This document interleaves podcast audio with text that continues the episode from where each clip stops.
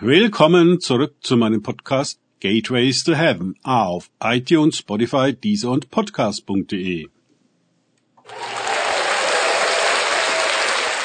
Mein Name ist Markus Herbert und mein Thema heute ist bis zur Vollendung. Weiter geht es in diesem Podcast mit einem Kapitel aus dem Buch Ein Turm bis zum Himmel, der Geist Babylons, gestern und heute meines Freundes Frank Krause. Denn Gott hat in ihre Herzen gegeben, seinen, also des Tieres, Sinn zu tun und in einem Sinn zu handeln und ihre Königsherrschaft dem Tier zu geben, bis die Worte Gottes vollendet sein werden. Offenbarung 17, 17. Die negativen Weltbeherrscher sind sich seltsam einig und handeln geschlossen im Sinne der großen Hure Babylon, die sie reitet. Die ganze Welt wird ihr Bordell. Alles ist käuflich. Alles wird privatisiert und instrumentalisiert.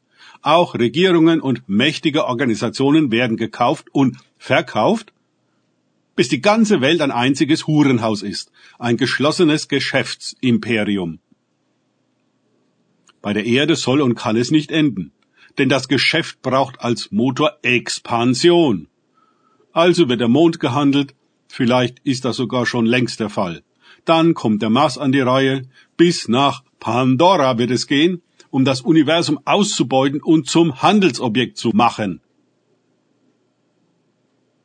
Einheit ist ein großer Machtfaktor. Und die Könige des Tieres haben sie.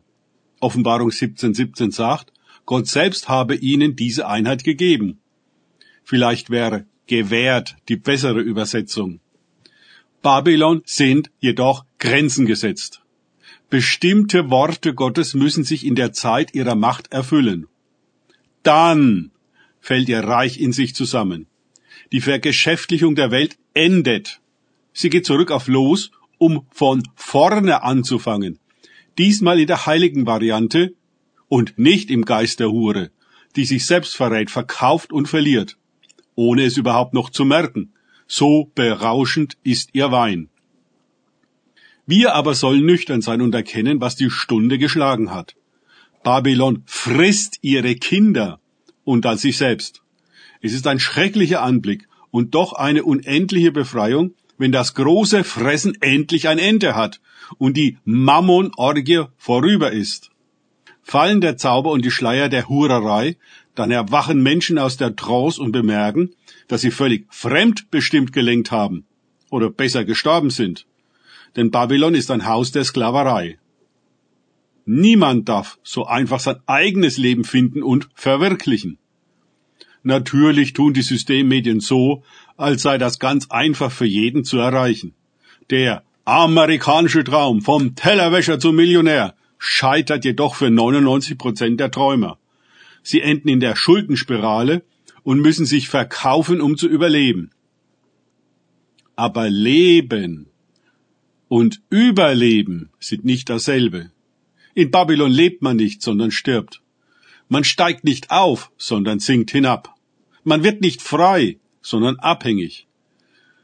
Das alles wird einem aber als positiv und notwendig verkauft noch etwas mehr arbeiten und etwas länger die Kredite begleichen, dann wird es schon klappen mit dem Traum Babylons von Größe und Ruhm, Abenteuer und Geschäften. Na gute Nacht.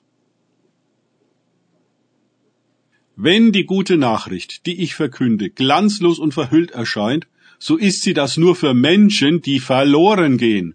Der Satan, der Herrscher dieser Welt, hat sie mit Blindheit geschlagen, so dass sie der guten Nachricht nicht glauben und so können sie auch deren hellen Glanz nicht sehen, den Glanz, in dem Christus aufleuchtet, der das Bild Gottes ist. 2. Korinther 4, 3 bis 4. Wie warm.